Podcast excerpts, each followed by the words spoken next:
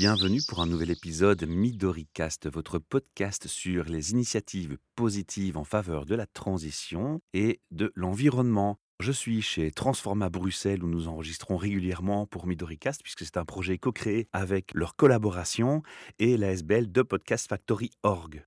L'espace Transforma Bruxelles, c'est un espace coworking et innovation center. Je vous invite à aller voir leur site. Et c'est dans cet espace que j'ai eu la joie de rencontrer Didier Boulevin, je vais d'abord le remercier de me rejoindre au micro parce que je sais qu'il avait un peu le trac au départ.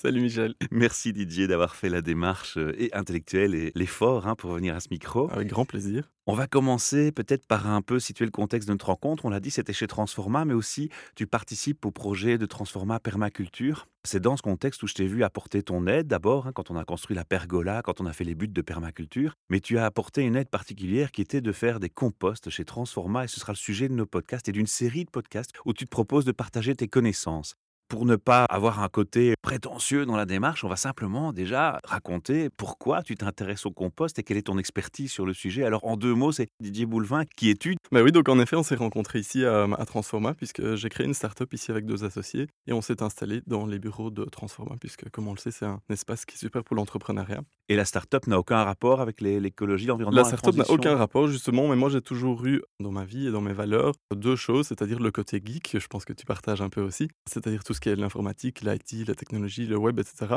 Mais malheureusement, c'est pas toujours facile d'allier tout ce qui est technologie à l'écologie, alors que ça fait partie de mes valeurs aussi.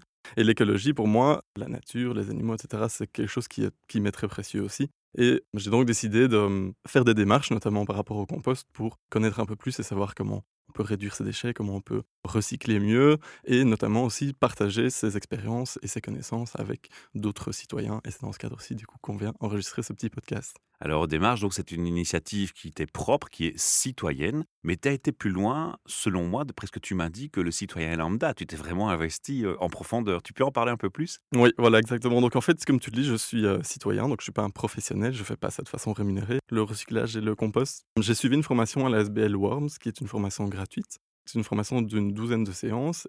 La SBL Worms s'est installée à XL, à la Maison de la Paix. Elle est financée par Bruxelles Environnement. La mission de Worms, notamment, c'est de valoriser justement les déchets de façon locale, en plus, si possible, et de transmettre ses connaissances aux citoyens. Et donc, j'ai participé à une formation qui s'appelle une formation de maître composteur avec d'autres citoyens. On était une bonne vingtaine, si je me souviens bien. Cette formation a lieu chaque année, de mars à septembre, et donc les citoyens peuvent s'inscrire et participer à cette formation. Malheureusement, il y a beaucoup de demandes, donc il faut, entre guillemets, un peu postuler, et après on est sélectionné en fonction des régions aussi, puisque une des autres missions de Worm aussi, c'est d'établir un réseau de maîtres composteurs qui soit géographiquement réparti dans Bruxelles et dans les différentes communes. Si bien sûr on a 10 personnes, 10 citoyens qui postulent dans la même commune, ils vont plutôt en sélectionner de façon répartie dans d'autres communes pour arriver à constituer un réseau de maîtres composteurs, non seulement c'est l'idée d'être, euh, d'avoir un réseau d'ambassadeurs? Oui, c'est ça. Donc l'idée, c'est d'avoir des ambassadeurs, d'avoir des gens qui viennent faire une formation, mais ces maîtres composteurs, ensuite, le but, c'est qu'ils partagent leurs connaissances avec d'autres citoyens qui n'ont pas forcément le temps de faire une formation. Donc il y a différentes activités qui sont organisées par Worms ou différentes activités auxquelles Worms participe avec leurs maîtres composteurs, qui sont par exemple euh, Bruxelles Champêtre ou la fête de l'environnement, Worms a un stand pour expliquer aux citoyens justement comment fonctionne le compost. Les gens peuvent venir poser leurs petites questions, etc.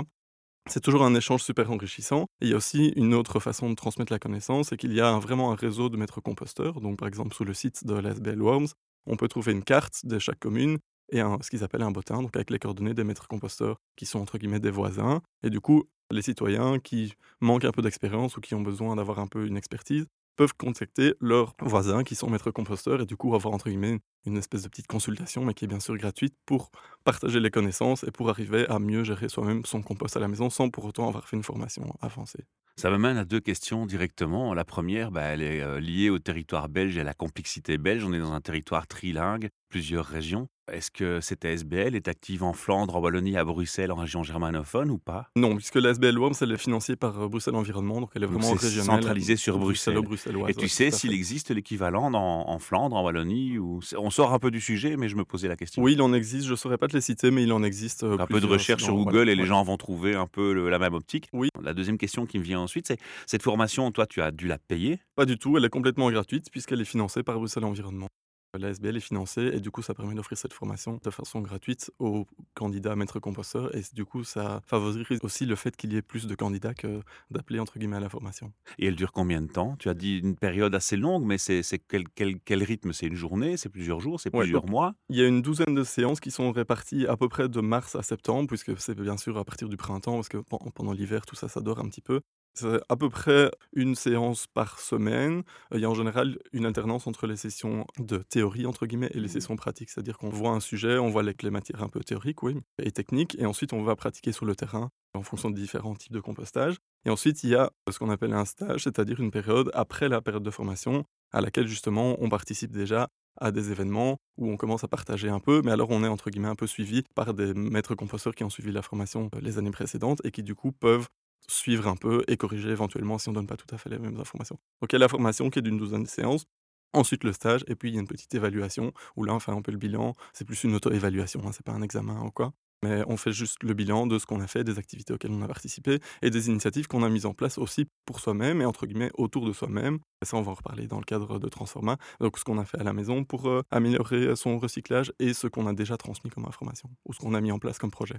Ce n'est donc pas du tout incompatible. Si j'ai un travail temps plein avec des horaires difficiles, il y a toujours moyen de faire cette formation, quoi qu'il en soit. Mais faut-il encore être sélectionné parmi les, heureux élus? Tout à fait. Mais comme je le disais, moi, j'ai créé une start-up. Donc, comme tu t'en doutes, on a beaucoup de boulot. Et même le week-end, parfois, on travaille le soir et le week-end. Mais malgré tout. Tu as réussi à le faire. Voilà, j'ai réussi à le faire. Et surtout, pour moi, ça fait partie du jeu, entre guillemets. Et c'est important de me donner, entre guillemets, autant dans le côté IT technologique de la start-up que euh, dans le côté écologie. Et justement, ça me permet un peu de balancer ma valeur et de pouvoir transmettre d'autres choses que juste les valeurs technologiques. Alors, tout en indiscrétion, on est complètement en aparté sur le sujet. C'est quoi l'activité de ta startup? On fait plein de choses, mais on fait surtout dans le digital. Donc, on développe des applications web et des applications mobiles dans le digital. On aimerait bien faire un peu plus de projets qui soient un peu écologiques. Et d'ailleurs, on a fait par exemple. Ça allait être ma, seconde question. On a fait euh, notamment euh, un projet pour euh, justement pour la SBL Worms, qui était le projet de site web du Compost Day. C'est un événement qui n'aura pas lieu cette année a priori, mais ça peut encore changer. on vous tiendra au courant si jamais il y a lieu.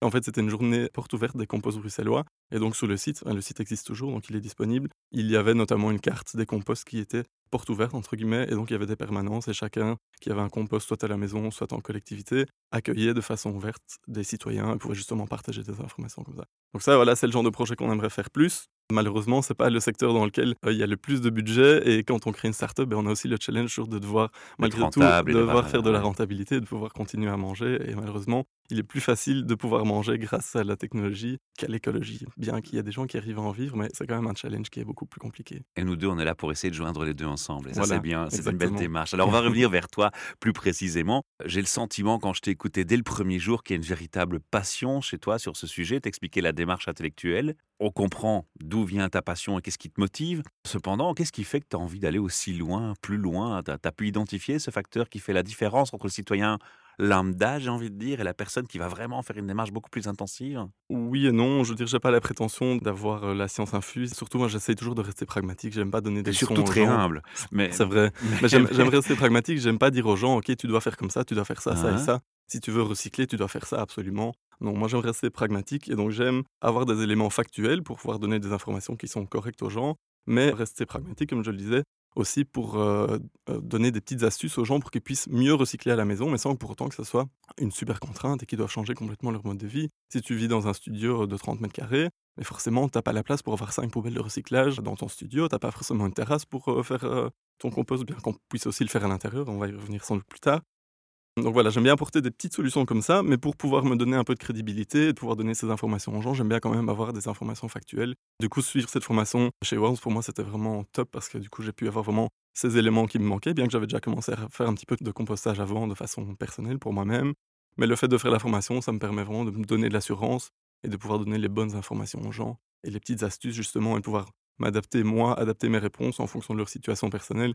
Et c'est ça qui est chouette parce que quand on fait par exemple, euh, un stand, comme je le disais, à la fête de l'environnement, sur tout événement, on a du matériel didactique qui est sur place. Mais surtout, les gens qui viennent nous voir viennent avec leur situation personnelle. Il y a des gens qui nous disent Ok, on est une famille de six personnes, on a un jardin, alors c'est génial, on peut leur proposer plein de choses. Mais comme je le disais, il y a des gens qui sont célibataires, qui sont dans leur petit studio, qui disent bah, J'ai pas beaucoup de place, mais j'aimerais bien quand même faire des choses, alors qu'est-ce que je peux faire? Bah, Là, il y a aussi plein d'alternatives. Et en fait, chaque situation, dans le cadre du compostage, on peut toujours proposer quelque chose, et c'est ça qui est chouette Donc euh, voilà, s'adapter un peu à, à chacun et à chaque personne qui vient avec son propre bagage, entre guillemets, et sa propre situation, ben, c'est ça qui est chouette aussi. Dernière question pour toi précisément. Pourquoi euh, le compost plus qu'un autre sujet sur la transition et l'écologie? Ben, le compost, c'est la matière sur laquelle j'ai choisi de faire une formation. Il y a d'autres choses sur lesquelles j'ai choisi dans le futur de faire euh, des formations et on va peut-être en parler aussi. Par exemple, j'aimerais bien faire un peu plus de maraîchage, faire plus de permaculture. Donc plus la culture, mais en fait j'ai choisi de commencer d'abord par le compost parce que dans la chaîne entre guillemets alimentaire, dans la culture, ben, pour moi ça avait plus de sens de partir du sol en fait, c'est de comprendre comment fonctionne le sol et comment se crée la terre, le compost, etc. pour nourrir justement les plantes qui vont pousser. Donc c'était important. Il y a une autre SBL qui fait euh, justement une formation de maître maraîcher qui s'appelle la SBL Tournesol. Malheureusement, ils ne donnent pas leur formation de maître maraîcher tous les ans et c'est quand même une formation qui est beaucoup plus avancée. Donc c'est pas juste pour faire ton petit potager au jardin, c'est vraiment une formation pour des gens qui ont déjà fait un petit peu de culture et pour passer à l'étape suivante, on va dire.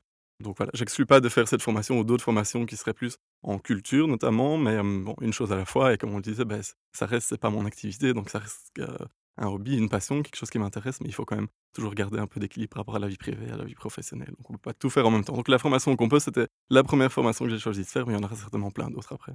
Moi, ce qui m'impressionne, c'est ta pêche, on l'entend au micro, ta passion, ta motivation qui est euh, super grande et il fallait absolument que je partage ça au micro, c'est géant et merci pour ça. Alors, l'épisode ici consiste à te présenter, présenter ton expertise, ça c'est fait. La deuxième partie de cet épisode va consister à lister les types de compost et déjà donner un petit aperçu de pourquoi composter, parce qu'en fait, ça, ce sera déjà le sujet complet du deuxième épisode. Voilà, tout à fait. Donc on aura l'occasion de revenir en détail sur pourquoi composter, parce qu'il y a vraiment plein de raisons et on va montrer pourquoi ça a beaucoup de sens de composter. Mais donc en termes de type de compost, on l'a brièvement dit tout à l'heure, il y a vraiment un type de compost adapté à chaque famille ou à chaque environnement, à chaque appartement, à chaque lieu de vie en fait. Donc on a principalement trois types de compost, bien qu'on a aussi une quatrième façon de composter qu'on va évoquer parce qu'elle est vraiment complémentaire. Le premier type de compost en termes de taille, c'est ce qu'on appelle le vermicompost. Et donc, comme son nom l'indique, le vermicompost fonctionne grâce à des vers qui vont euh, recycler nos déchets organiques. Comment? Simplement en les mangeant. Et du coup, ils vont produire du compost. Et on verra euh, dans l'épisode dédié au vermicompost ce qu'on peut faire aussi de ce compost Et comment ça marche? et comment ça marche. Voilà. Une autre façon de composter, qui est en fait souvent la plus courante pour les gens qui ont un jardin, c'est faire un compost individuel, mais au jardin. Par exemple, quand on a un petit silo en plastique, en général, et souvent les gens qui ont un jardin ont ce petit silo et ils vont simplement jeter leurs déchets organiques dedans. Ils s'en occupent pas trop, ils les laissent au fond du jardin et quand ils les remplissent, ils se posent un peu la question, ils se demandent comment je dois faire, qu'est-ce que je dois faire. Donc ça, on expliquera aussi comment on peut améliorer ça et comment on peut gérer ce qu'on appelle le compost individuel ou le compost en silo. Typiquement, c'est là où le mec euh, met son gazon tondu, quoi. Oui, seulement, je vais l'expliquer, je l'expliquerai pourquoi c'est une très mauvaise idée de mettre son gazon tondu. Je peux peut-être le dire maintenant, comme ça, ça fait Oui, un peu teasing déjà. En fait, quand tu tonds ton gazon, déjà, ça dépend de la, la taille de ton jardin, mais ça va faire quand même beaucoup de déchets. Et il faut savoir que le gazon va fermenter très fort, ce qui veut dire qu'il va monter très fort en température et ça va chauffer trop fort, ce qui va tuer les bactéries en fait qui participent au compost et du coup ça va ralentir ton compost et ça va être un peu contre-productif. Mais j'expliquerai dans la session Ouais, avec euh, dédiée ce qu'on peut faire du coup avec son gazon pour pouvoir malgré tout le recycler et le composter. Un troisième type de compost qui est ce qu'on appelle un compost collectif. Il peut avoir différentes formes. Ça peut être un compost de quartier, c'est le plus courant. Et en fait, par exemple, sur le site de Worms, vous pouvez aussi trouver une carte des composts de quartier. Et franchement, il y en a vraiment partout, partout. Donc, quand on n'a pas la possibilité de faire le compost chez soi à la maison ou dans son jardin, on peut malgré tout composter ses déchets organiques dans un compost collectif qui sont gérés tout le temps. Ils sont gérés par des individus, des citoyens qui sont bénévoles et qui ont fait le choix de passer quelques heures par semaine pour gérer justement ces composts euh, collectifs. Et du coup, en fait, ce qu'on fait, c'est qu'on garde un petit seau à la maison dans lequel on met ces petits déchets. Et une fois que le seau est plein, ou une fois par semaine, hop, on l'amène le compost collectif. Et le tour est joué. Donc ça, c'est vraiment pratique parce que du coup, on ne doit pas s'occuper, entre guillemets, soi-même du compost. Parce qu'on peut très bien avoir envie de recycler, de, de- de composter les déchets organiques pour différentes raisons, mais malgré tout ne pas avoir le temps de s'en occuper soi-même. Donc ça, c'est vraiment une bonne alternative pour les gens qui n'ont pas la place ou pas le temps ou qui savent pas trop comment ça fonctionne. Garder un petit seau à la maison et ensuite amener ces déchets au compost collectif. Le compost collectif, ça peut aussi être un, com- un compost d'entreprise.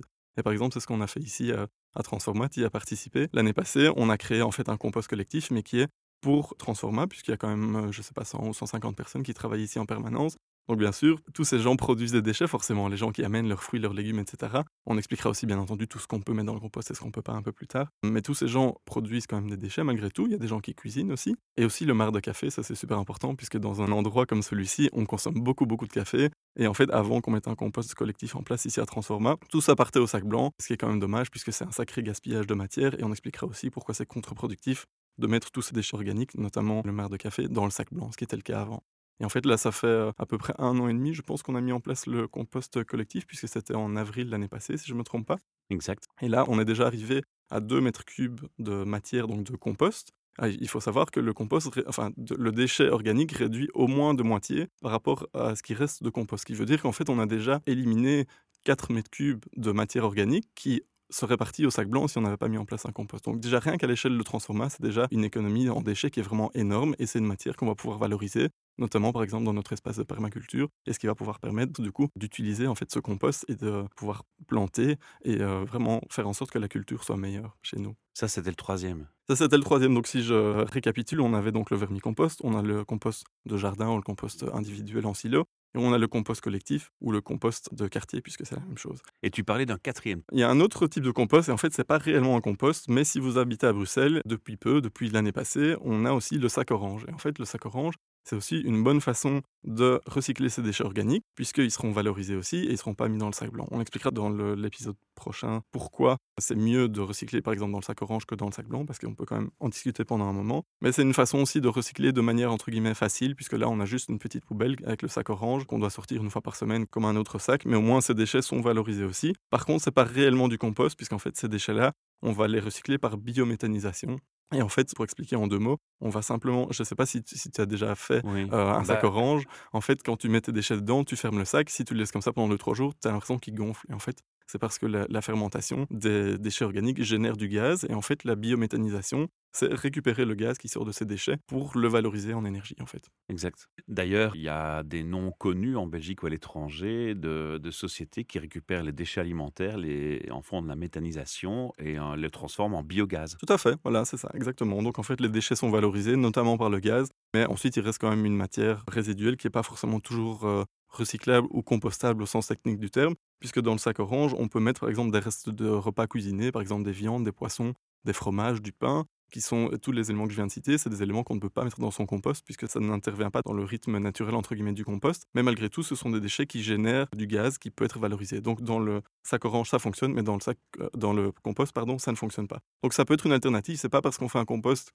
quelle que soit la forme, en vermicompost, en compost individuel ou en compost de quartier, qu'on va pas faire le sac orange, parce que si on a vraiment envie d'être, entre guillemets, d'aller très loin dans le recyclage, on peut dire, ben, malgré tout, on est une famille, on mange quand même encore un peu de viande et de poisson, mais du coup, on peut quand même continuer à faire le sac orange et à le sortir une fois par semaine. Euh. En gros, ce que tu es en train de nous expliquer surtout, et ça c'est un point qui me semble essentiel et très important, c'est que non seulement tu as plusieurs types de compost qui existent, mais l'un peut être à la limite complémentaire avec un autre. Ah oui, bien sûr, ça c'est une complémentarité possible, c'est un, un, panel d'outils possibles. Oui, tout à fait. C'est sûr que toutes les solutions de recyclage au sens large, puisque le recyclage, enfin le compostage, c'est pas la seule façon de recycler. Bien sûr, il y a toutes autres sortes de déchets qui sont recyclables. Et donc, bien sûr, le compost, c'est une partie, le sac orange, c'est une autre partie. Et il y a toutes les autres filières de recyclage qu'on pourra peut-être évoquer un peu plus tard. Et tout ça, bien entendu, c'est complémentaire. Et le compost, c'est pas la solution universelle à la réduction de tous les déchets. Il y a bien sûr plein de choses et tout ça ensemble en fait ça fait partie d'une démarche cohérente. Mais de nouveau j'aime bien que j'aime bien moi-même d'abord rester pragmatique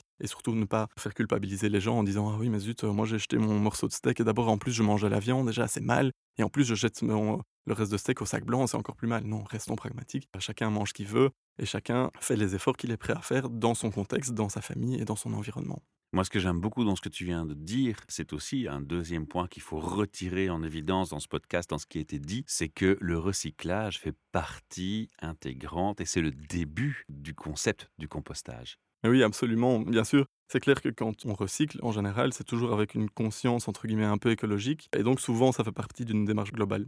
Bien que, comme tu le sais peut-être, à Bruxelles, le recyclage, notamment par les sacs bleus et les sacs jaunes, est obligatoire. Donc, normalement, si tu ne recycles pas chez toi à Bruxelles, et que tu mets tout dans ton sac blanc, il y a des inspections qui sont faites de façon plus ou moins aléatoire ou selon différents critères.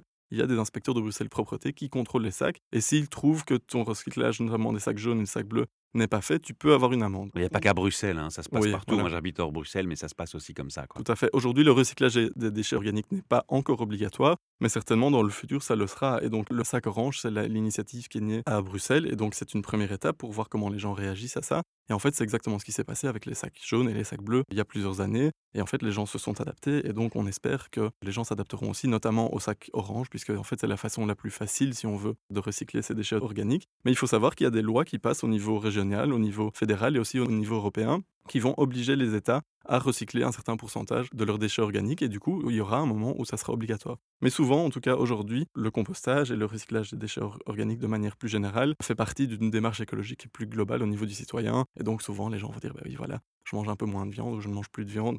En plus, je recycle et je fais tout un tas d'autres choses par rapport à mes transports, etc. Donc ça fait souvent partie d'une démarche globale. C'est rare que les gens disent, ah oui, euh, moi, je, suis un, pro du compost et je fais ça à fond. Et par contre, pour d'autres choses euh, qui ne se mettent pas du tout de limite, donc oui, certainement, ça fait partie d'une démarche globale. Il était temps et euh, c'est bien que tous ces gens euh, le fassent et, qu'on en parle, surtout pour donner l'exemple. C'est un peu l'idée du projet Midoricast, c'est toujours essayer de montrer les bons exemples. Un petit mot de conclusion avant de passer à l'épisode suivant qui visera à définir et expliquer pourquoi composter dans les détails, parce qu'on peut parler longtemps sur, sur ce sujet. Si on devait résumer ce futur épisode en une phrase, pour déjà donner un avant-goût de ce qu'on va débattre? Oui, en fait, c'est vrai que moi-même, quand j'ai commencé à composter, je le faisais parce que je savais que ça avait du sens, mais je ne m'étais pas vraiment posé la question de savoir pourquoi est-ce que c'est bien de composter. Et dans le cadre de la formation de maître composteur chez Worms, une des séances de pratique, c'était d'aller visiter Bruxelles Énergie. Et en fait, Bruxelles Énergie, c'est un mot qui, qui, est un peu sexy, ça fait un peu euh, sympa, c'est vraiment du marketing. En fait, Bruxelles Énergie, c'est l'incinérateur de Bruxelles. Donc c'est là où vont être incinérés tous nos sacs blancs. Et en fait, quand on va visiter cet incinérateur, Là, on comprend vraiment pleinement les raisons de dire pourquoi est-ce qu'on doit essayer de limiter justement tout ce qu'on met dans le sac blanc, parce que en fait c'est assez euh, impressionnant de voir tout ce qui est incinéré, et on expliquera pourquoi c'est contre-productif justement de mettre des déchets dans ce sac blanc pour les incinérer alors qu'on peut en faire autre chose. Et puis l'impact de l'incinérateur forcément sur l'environnement n'est pas non plus négligeable. Didier, je te remercie infiniment pour ce premier partage. Ça annonce de belles choses dans les épisodes qui vont suivre.